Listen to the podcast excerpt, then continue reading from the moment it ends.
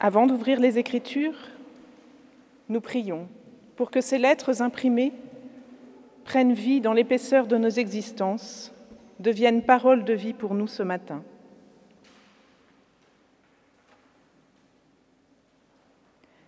Éternel, nous te prions pour que ce matin, ton souffle vienne réveiller, relever nos cœurs, afin qu'ils deviennent terre fertile pour ta parole, pour qu'elle y germe, qu'elle y croisse et qu'elle y porte du fruit.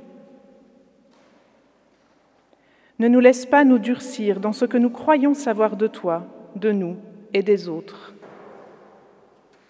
Donne-nous l'intelligence et l'amour nécessaires pour entendre ce que tu veux nous dire de beau et de bon pour notre vie, car tu as les paroles de la vie éternelle. Amen.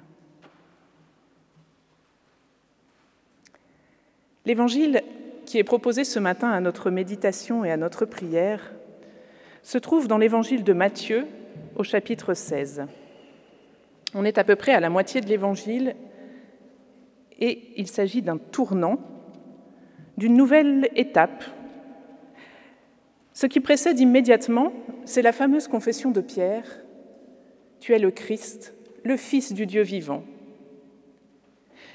Et la réponse non moins fameuse de Jésus, Tu es Pierre, et sur cette pierre je bâtirai mon Église. Voici donc ce nouveau commencement. Dès lors, Jésus commença à enseigner à ses disciples qu'il lui fallait partir pour Jérusalem, souffrir beaucoup de la part des anciens, des grands prêtres et des scribes, être tué et le troisième jour ressuscité. Pierre, le prenant à part, se mit à lui faire de vifs reproches. Dieu t'en garde, Seigneur, cela ne t'arrivera pas. Mais lui, se retournant, dit à Pierre, Passe derrière moi, Satan. Tu es pour moi une occasion de chute. Tes pensées ne sont pas celles de Dieu, mais celles des hommes. Alors Jésus dit à ses disciples, Si quelqu'un veut marcher à ma suite, qu'il renonce à lui-même, qu'il prenne sa croix et qu'il me suive. Car celui qui veut sauver sa vie la perdra, mais celui qui perd sa vie à cause de moi la trouvera. Quel avantage en effet un homme aura-t-il à gagner le monde entier si c'est au prix de sa vie? Et que pourra-t-il donner en échange de sa vie? Car le Fils de l'homme va venir avec ses anges dans la gloire de son Père, et il rendra à chacun selon sa conduite. Amen.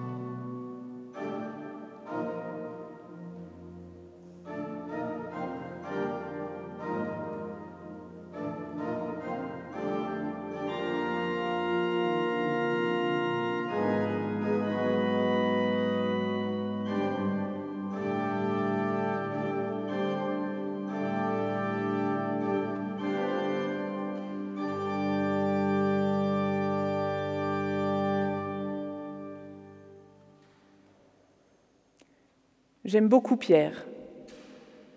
Je l'aime beaucoup parce qu'il dit tout haut ce que nous pensons tout bas, parce qu'il se trompe, parce qu'il s'enthousiasme, parce qu'il est exactement tel qu'il est, sans fausse pudeur. Pierre, c'est l'homme des plus hauts sommets de la foi et celui des plus profonds abîmes. Pierre, C'est peut-être celui des disciples qui nous ressemble le plus. Quand une personne aimée nous annonce un sombre diagnostic, fait de souffrance et de mort, vous savez à quel point c'est difficile à entendre.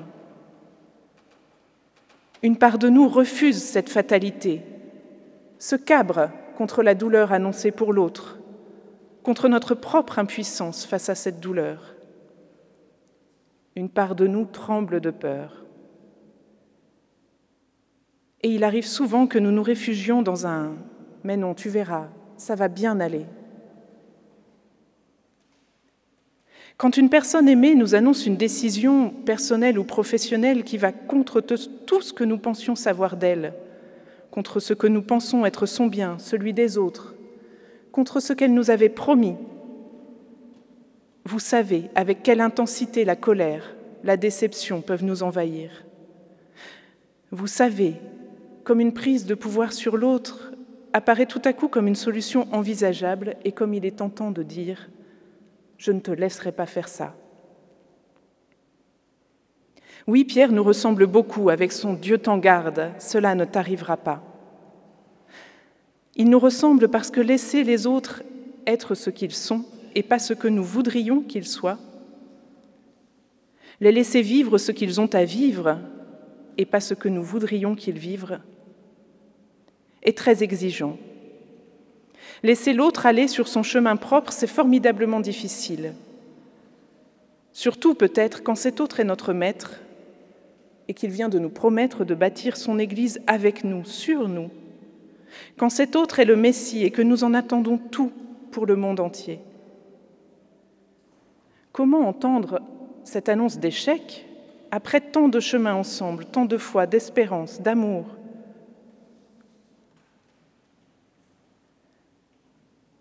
Pour lui dire ce fameux Dieu t'en garde, ça ne t'arrivera pas, Pierre prend Jésus à part. Il emmène Jésus ailleurs que là où il était. Il l'emmène peut-être même assez vigoureusement. Dans ce mouvement, le déplacement que Pierre impose à Jésus n'est pas seulement physique, il est aussi spirituel. Pierre emmène Jésus avec lui dans un lieu où la parole de vie est déformée par la peur de la souffrance et de la mort, dans un lieu où la relation est déformée par la prise de pouvoir qui découle de cette peur. Entendons-nous bien, la peur est parfois utile, la peur pour l'autre. Si cet autre a quatre ans qu'il veut apprendre à voler en se lançant du balcon du dixième étage, vous avez raison d'avoir peur et vous avez raison de l'en empêcher. Si cet autre a 30 ans, qu'il a des milliers d'heures de vol derrière lui et qu'il vous annonce qu'il veut devenir pilote, la situation est très différente. Il arrive que la peur prenne trop de place, qu'elle devienne paralysante, et alors elle déforme tout. Elle donne l'illusion de savoir ce que l'autre doit être, ce que l'autre doit faire mieux que lui. Elle pousse à la prise de pouvoir sur lui au nom de son bien. Et c'est bien ce qui arrive à Pierre à ce moment-là. En langage biblique, cette déformation de la parole de vie en parole de mort, ça s'appelle le péché. C'est ce que fait le serpent dans le récit de la Genèse. C'est ce que fait le diable dans la tentation du Christ au désert. C'est ce que fait Pierre ici. Lui qui n'a entendu que l'annonce de l'échec et pas l'annonce de la résurrection.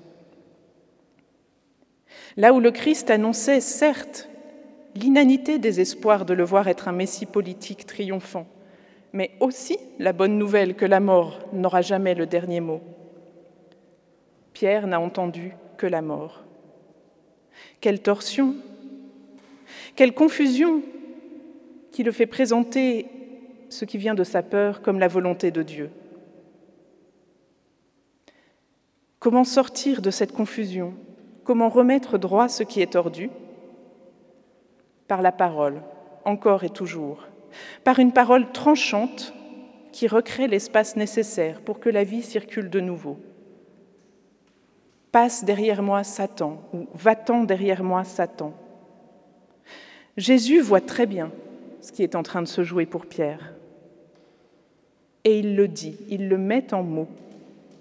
Satan, en hébreu, c'est l'adversaire, c'est l'ennemi. Et à cet instant précis, Pierre est bel et bien un adversaire, un adversaire qui transforme une parole de vie en une parole de mort. Ou plutôt, c'est quelque chose en Pierre, une part de lui. Jésus n'utilise pas ici le nom propre de Pierre, celui qui désignerait son essence, le cœur de son identité. Il utilise le nom commun, Satan, adversaire, pour désigner simplement le rôle qu'il est en train de jouer à ce moment précis, en sortant de son chemin et en faisant sortir Jésus du sien. Va-t'en, Satan, c'est ce que Jésus avait dit au diable au désert. Mais ici, il ajoute derrière moi. Et dans tout l'évangile, ce derrière moi, c'est la marque de la relation entre Jésus et ses disciples. Il les a tous appelés ainsi.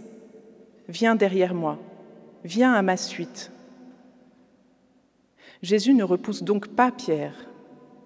Il nomme la confusion qui le submerge et il lui propose de se remettre à sa suite sur le chemin de vie. Venir derrière quelqu'un, venir à sa suite, ça n'a pas l'air très libérateur à première vue. Et on pourrait penser que Jésus répond à la tentative de prise de pouvoir sur lui de Pierre par la réaffirmation de son propre pouvoir sur Pierre. La question serait alors de savoir qui a le pouvoir sur qui, qui est le plus fort. Mais ça, ce n'est pas l'Évangile, ce n'est pas ce que nous a montré le Christ. Il nous faut donc chercher un tout petit peu plus loin. Jésus développe à l'attention de ses disciples ce qu'il vient de dire à Pierre. Si quelqu'un veut venir à ma suite, qu'il renonce à lui-même, qu'il prenne sa croix et qu'il me suive. Quel programme Ça ne fait pas très envie. Si quelqu'un veut venir à ma suite, est-ce que ça serait une sorte de condition, de test de passage? Est-ce qu'il faut écrire une lettre de motivation pour devenir disciple du Christ? Évidemment pas. L'Évangile nous raconte que les disciples n'ont pas voulu d'eux-mêmes suivre Jésus. Il les a appelés de cette parole Viens derrière moi. Et cette parole a fonctionné pour eux comme une parole créatrice. Comme lorsque Dieu dit que la lumière soit et que la lumière est. Quand Jésus dit ⁇ Viens derrière moi ⁇ le désir de le suivre naît. Un désir n'est pas une contrainte. Il est possible de ne pas y obéir. Et c'est bien ce qui s'est passé pour beaucoup de gens à l'époque, c'est ce qui se passe pour Pierre dans notre récit, c'est ce qui se passe encore pour nous parfois. Si quelqu'un veut, c'est-à-dire si quelqu'un transforme son désir en volonté, qu'est-ce qui se passe? Jésus dit que si quelqu'un veut me suivre, alors qu'il me suive, disent nos traductions. En français, ça sonne un peu absurde, mais en grec, ce sont bien deux verbes différents. Et on pourrait dire aussi, si quelqu'un veut venir derrière moi, alors qu'il se mette à mon école. Car le second verbe veut dire suivre comme un enfant suit ses parents, comme un disciple suit son maître. C'est une marche d'apprentissage, un apprentissage bien compris qui vise à inspirer pour rendre libre. C'est une marche de libération et pas d'asservissement. C'est confirmé par les deux autres actions qui sont annoncées par Jésus. Celui qui veut venir derrière moi, qu'il renonce à lui-même. Ce à quoi Pierre doit renoncer, c'est ce qui a failli l'engloutir ce jour-là, la peur de voir le Maître échouer et le laisser seul et abandonné. Cette peur qui lui a fait dire non, ça ne se passera pas comme ça.